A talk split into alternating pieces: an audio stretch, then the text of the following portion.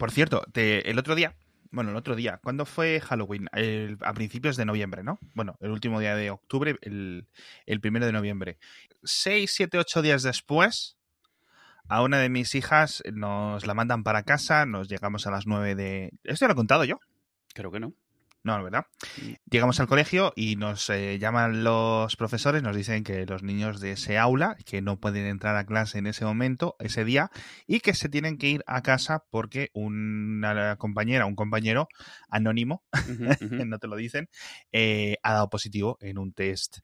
Así que eh, es la, el mecanismo de cerrar ese aula durante, creo que fueron 10 días. Ha bajado de 15 a 10 días.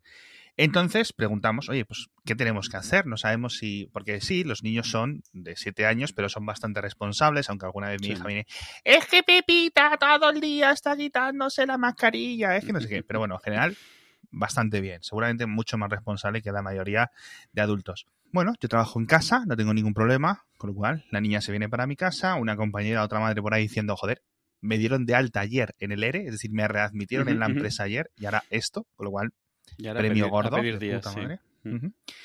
¿Qué, indicaciones, qué, cuáles son las notas médicas que tenemos los padres en esta situación? ¿Que se quede en casa? ¿Que se quede aislada del resto de la familia? Ok, una niña de 7 años de puta madre lo va a hacer. Fácilmente. Perfectamente. Y que llamemos al médico de cabecera, tal, pero nos van a llamar, nos van a dar un código, no sé qué, qué, van a decir, obviamente, ¿no? Pues la niña está bien, la niña no tiene ningún problema, pero es posible que lo esté incubando porque es la magia de este virus, ¿no? Claro, claro. Llamamos al médico, eh, no sé la gente que esté fuera de Madrid, pero aquí la situación es, sigue siendo 10 meses después bastante rocambolesca en los centros de atención, en plan de que tú llamas y llamas, no hay citas, pides cita a través de internet, te la dan para dentro de dos meses, o sea, locura, absolutamente todo mal, ¿vale? Y quiero decir, es una situación que no debería estar así. Diez meses después, no debería ser imposible conseguir una cita para atención primaria, o casi imposible. Conseguimos hablar con la doctora eh, después de presentarnos allí y nos llaman. Nos dicen, oye, porque muchas de las consultas sí es cierto que una cosa que está viendo muy buena con todo este tema es que te la gestionan por teléfono, es decir, para que no vayas allí, te llaman y te dicen, a ver, ¿qué te pasa? Llorón. no, pero está muy bien porque para la mayoría de las cosas funciona, si hay confianza, es decir, le puedes engañar, ¿no? Pero oye, me parece algo que a lo mejor se debería quedar aquí después de, esta, de este tema, ¿no? La atención telefónica para salud primaria. Nos entramos en una especie de bucle. ¿vale? En plan, ten en cuenta que esto era mi mujer la que estaba llamando, simplemente para ver qué opciones tenía y ya por curiosidad de ella misma, de en plan, cómo lo están haciendo otras familias. Porque yo tengo la suerte de que trabajo desde casa, pero, oye, pues eh, una niña mala, pues a mí me, fastidia un poco la mañana, pero la puedo tener. No es algo imposible para mí, no tengo que buscar una canguro o un familiar o algo así, o dejar el trabajo o lo que sea digamos que tengo esa ventaja. La podemos llevar al médico y nos dice no. ¿Por qué? Porque no tiene fiebre. No, efectivamente, no tiene fiebre, con lo cual no la podemos llevar a que le hicieran eh, la prueba. Si no tiene décimas de fiebre, nasty de plasti. Ok, eh, ¿me das un papel de baja para quedarme yo en casa cuidándola? No puedo. ¿Por qué? Porque no está enferma. Pero la niña no puede ir al colegio. No, efectivamente, no puede ir al colegio, con lo cual se tiene que quedar en casa, ¿verdad? Sí, ¿me das un papel para que me quede en casa? No, no puede ser. ¿Qué hago con la niña? Mm. ¿Sabes lo que me refiero? Entramos y la doctora lo entendía, la doctora entendía que es una lógica circular estúpida, pero es la cara con la que se te queda. Y realmente ese tipo de decisiones yo no sé si es que se han tomado sin sentido o se han tomado a pesar de que no tengan sentido. ¿Sabes a lo que me refiero? Sí, o se han tomado sin, o sea, eso, decidiendo que daba igual esa consecuencia. O sea, resuelvo este problema y luego ya que cada quien vea cómo se resuelve a sí mismo el siguiente. Que, que, que imagino que lo que terminaba pasando es lo mismo de siempre. O sea, pues te buscas, o sea, vives mm, te llevas a los abuelos a casa para que estén allí cuidando a los niños si pueden. ¿no? sí, sí, vamos, no acerco yo. Mi, hija, el día que salió esto, ya estuvimos mirando. ¿Cuánto fue la última vez que vino tu madre por aquí por casa? Porque no vive muy lejos, vive en, unas calles más abajo. Eh, vale, ok, no hay problema. Y efectivamente, cuando pasaron dos, tres días, pues ya respiramos un poco más tranquilos, ¿no? Pero me fastidia y decía lo de Halloween por antes porque es que 100, bueno, 100% nunca estoy seguro, pero 99% seguro, hmm. ese niño niña cogió el coronavirus en una de estas fiestas de Halloween. Porque es que a la salida del colegio están todo el rato diciendo, ay, pues se vienen tus, tus hijos a mi casa y hacemos la fiesta del cumpleaños del mm. niño, van a venir los de Paquita y los de Paquito y no sé qué, no sé cuánto. Es decir, ¿qué me estás contando, tío? ¿Qué me estás contando? Luego nadie rompe la ley. No, no, yo sigo todas. Yo sigo todas las guías que dice el gobierno. Yo sigo todas. Es el gobierno. Es o, es el gobierno socialista comunista o es la derechona fachona que gobierna Madrid. Es una de las dos cosas. Dependiendo del palo que más, la culpa siempre es para un hombre. Los ciudadanos somos puros, somos seres de conciencia cósmica y mágicos, tío. Porque es que de verdad es increíble, tío. Es absolutamente increíble la, la, facilidad con la que la gente se miente a sí misma, porque al final se están mintiendo a sí mismos. Entonces, bueno, se tiró 10 días aquí en casa la niña, dando clases de forma remota, no hay ningún problema, pero claro, durante un tiempo por las mañanas mi mujer no está en casa y yo, pues, ¿qué hago? La meto en el coche con las otras, la llevo al colegio Claro. sí, claro, porque tiene una edad que todavía no la puedes dejar en de casa. Vez en cuando, sí, de vez en cuando se han quedado solas las tres en casa. Pero ha sido en plan, bajo por el pan o vaya no sé dónde, no sé qué. Que no es como antes, que tenías el gas y no sé qué. Ahora que lo máximo que puede pasar es que sí que sé se hagan daño al bajarse del sofá o lo que sea, pero vamos, con 17 años yo considero que se pueden quedar solas cortos periodos de tiempo. O sea, no me voy a ir de fin de semana o al cine dejando a las niñas, ¿no? Pero porque salga cinco minutos no, no le suele pasar nada, ¿no? Voy, voy, un, segundo al garaje, voy a segundo a tirar la basura, voy a segundo a hablar con el vecino, tal. Pues ya ves tú. Digo, mira, te dejo el móvil si quieres. Si te pasa algo, llamas a tu madre en lo que tardo yo en volver del pan, porque no tengo un segundo móvil para, para dejarlas. No sé qué hacerles, ¿no? De hecho, algunas veces lo que sí he hecho es más guay, que es ponerles el, el Echo Show de Alexa. Le pongo en videollamada, se ah, lo dejo ahí puestas. Si ya se queda en el salón, yo lo pongo apuntando a ellas y voy con el móvil con la llamada, la videollamada puesta. Esa es la mm. única opción que se me ha ocurrido alguna vez, ¿no? Pero, pero sí, que es, es rocambolesco, tío. Y lo que decíamos, parece que este podcast se ha convertido un poco, no si, no quizás monotemático, pero sí como tritemático, o sea, Star Trek, coronavirus, Star Wars. Y es, un poco de coña, pero es que me, fastidia, tío.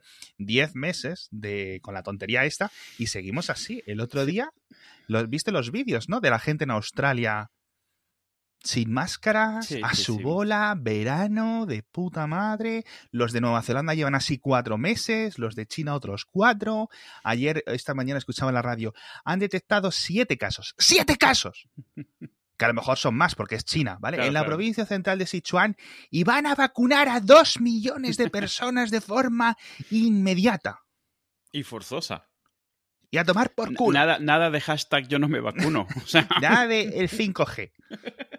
No. O sea, claro, las diferencias de reacción es, un poco todo. Y de nuevo, podemos echarle la culpa al de la Moncloa, podemos echarle la culpa al que está eh, en la Comunidad de Madrid, al, al gobierno de Cataluña, podemos echarle la culpa a quien queráis, pero los gilipollas que habéis estado el verano haciendo lo que se ha salido de los cojones, habéis sido los ciudadanos. La mayoría de vosotros.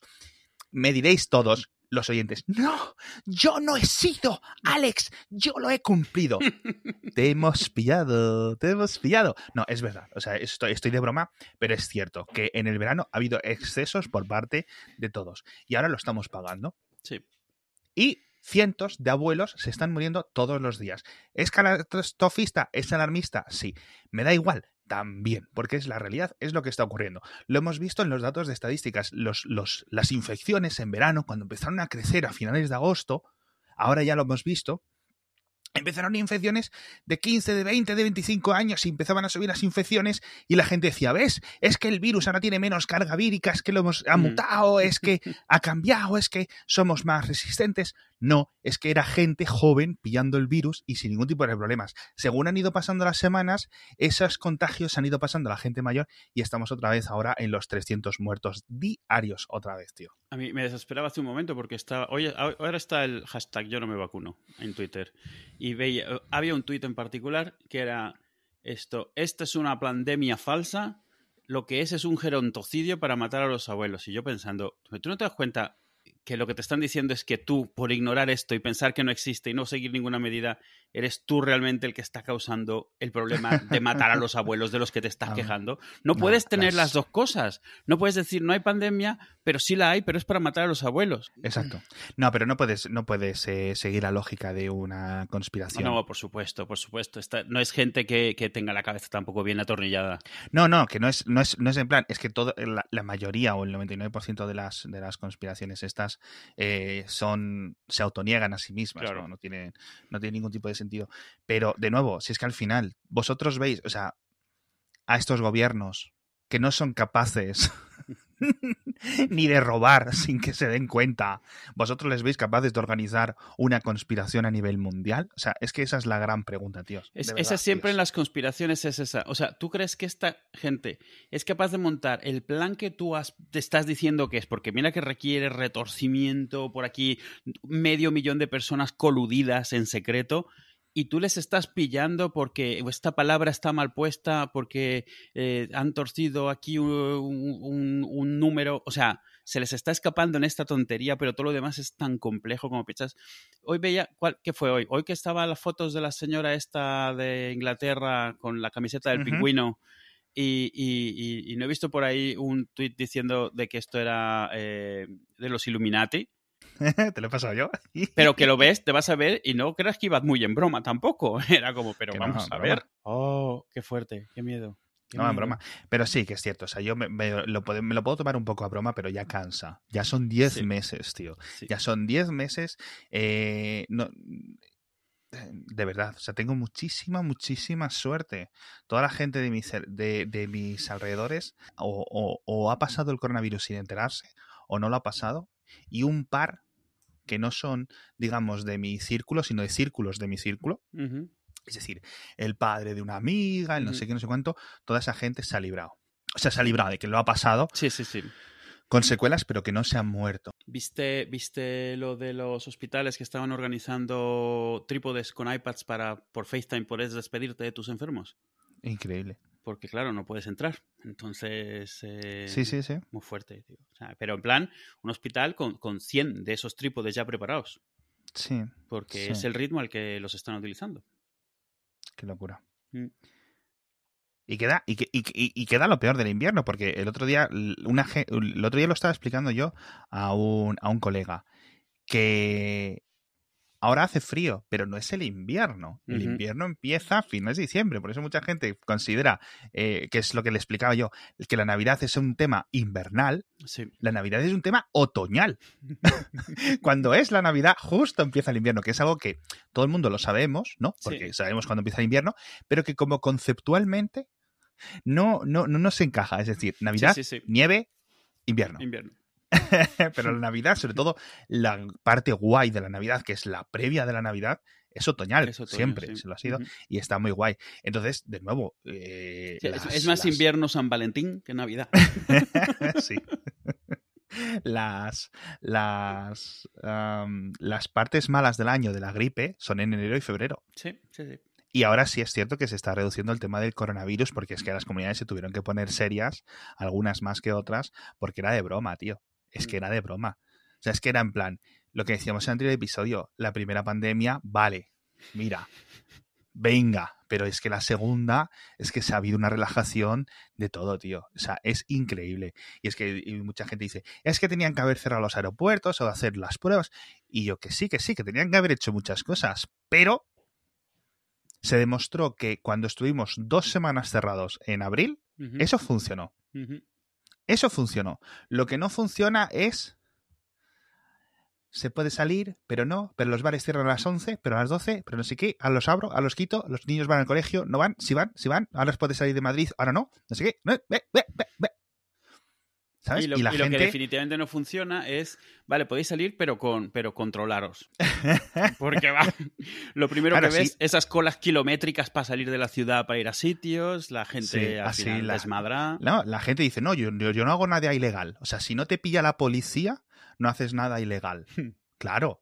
O sea, yo no puedo salir de mi barrio. Antes, perdón, ahora ya sí. Antes no podía salir de mi barrio. O sea, no sé. Es que estamos en una situación, no sé si es que la gente es en plan no va con ellos o no se lo toman en serio, pero de verdad que yo no pido que todo el mundo. Yo no soy introvertido, pero a mí me gusta mucho estar en casa también. Yo estoy muy entretenido con mis cosas, con las niñas, que si los videojuegos, que si veo una peli, que si trabajo un rato, que yo estoy muy entretenido, digamos. No tengo todo con estar dentro de casa, me gusta salir, me gusta ir a un montón de sitios, pero entiendo que hay un montón de gente que a eso le, le- le siente mucho peor. Pero tíos, y esto va por el gobierno y tal, se ha demostrado que la gente, los gobiernos que lo hicieron bien, en dos meses que realmente lo, la- la- se soluciona. El ciclo completo. Que yo entiendo que decirlo ahora desde diciembre de 2020 es un poco trampa, ¿vale? Pero, macho, que no es que ningún gobierno del mundo, ¿sabes lo que me refiero? Ningún gobierno del mundo haya sido capaz de superarlo. O en plan, solo lo han superado las islas o solo lo han superado los países poco demo- democráticos porque tienen un control férreo de la población. ¿Tú piensas realmente que en los pueblos más pueblos de Vietnam la gente hace caso al gobierno? Venga, hombre, no me jodas. Cada vez que ves que parece que se va a organizar otra vez, se empieza a meter la gamba, se empieza a volver un tema político. No sé, yo obviamente no, no voy a ir en ningún sitio en Navidades, Ya, mm, con lo cual, pues eh, me fastidia, tío, ya. Mm. O sea, ¿qué voy a hacer? ¿Meterme en casa de mi abuelo con 82 años que tiene? Pues no. Sí, sí. Mi, mi madre, por ejemplo, mi está. madre, mi madre, mi madre es portuguesa y ha tenido que venir a Madrid un par de veces a hacer trámites porque no ha habido manera de sacar de, de renovar DNI y eso remotamente, temas de burocracia, y vino dos veces. La pude ver una vez y la condición fue esa. O sea, vamos, nos vemos, nos vemos en una terraza a tres metros y es la primera vez que la he visto desde diciembre el año pasado.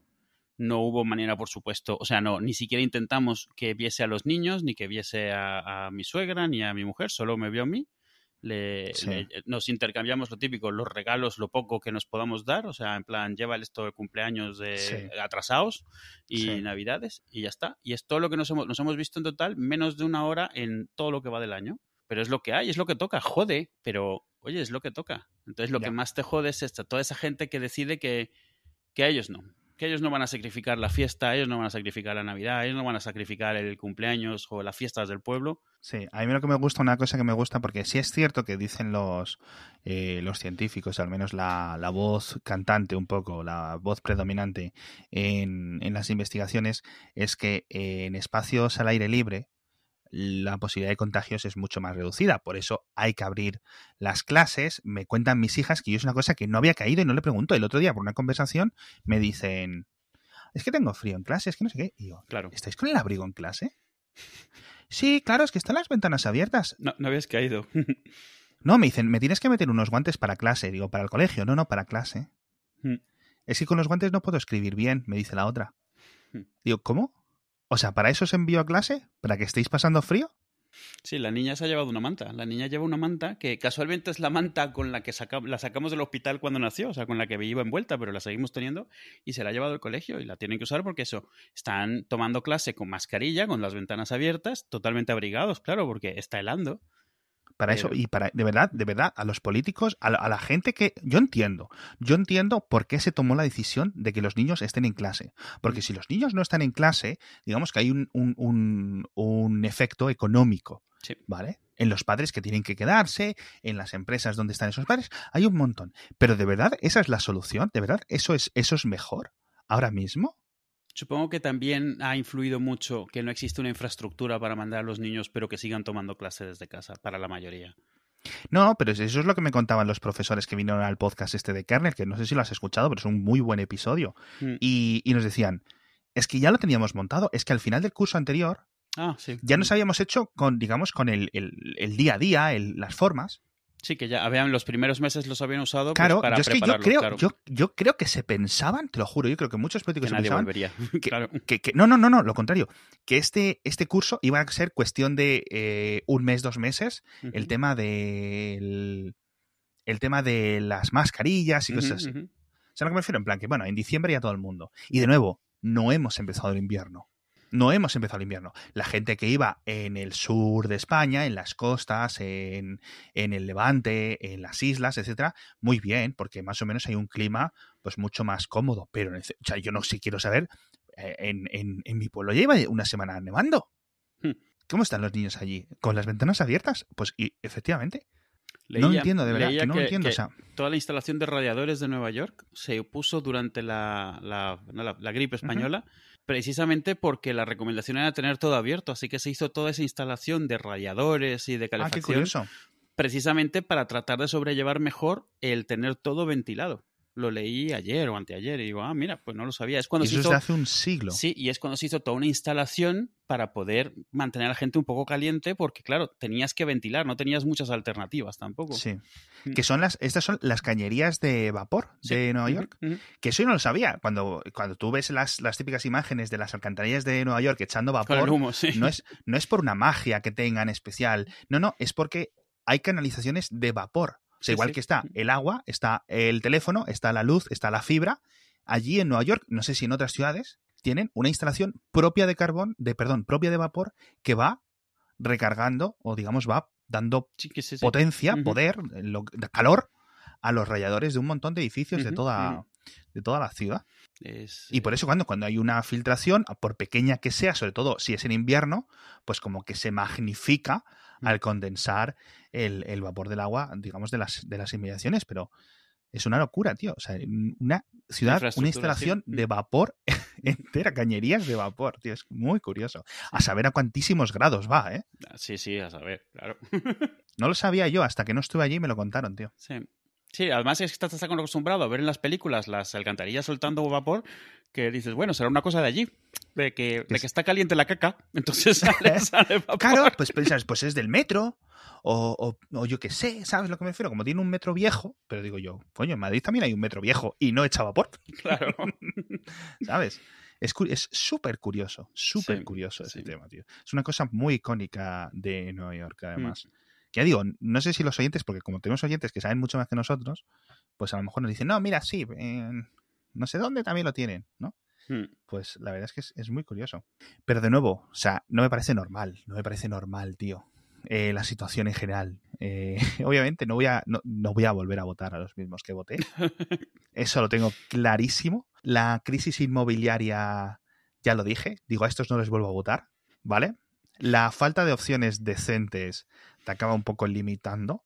No quiero meter mucha política en este podcast, pero pongo la línea. Mi línea está ahí en 50.000 muertos. en 50.000 muertos está mi línea. Ahí ya creo que me lo voy a pensar, ¿no? No, pero de verdad. Eh, o sea, em, yo soy muy en contra de votar blanco. Creo que hay siempre opciones mejor, incluso que si partidos un poco más locos, más del, del extra radio, eh, mejor que votar en blanco. Entiendo por qué la gente vota en blanco, pero, pero es que no me, no me va a quedar otra opción, porque es que veo el arco político y me dan ganas de llorar. Claro.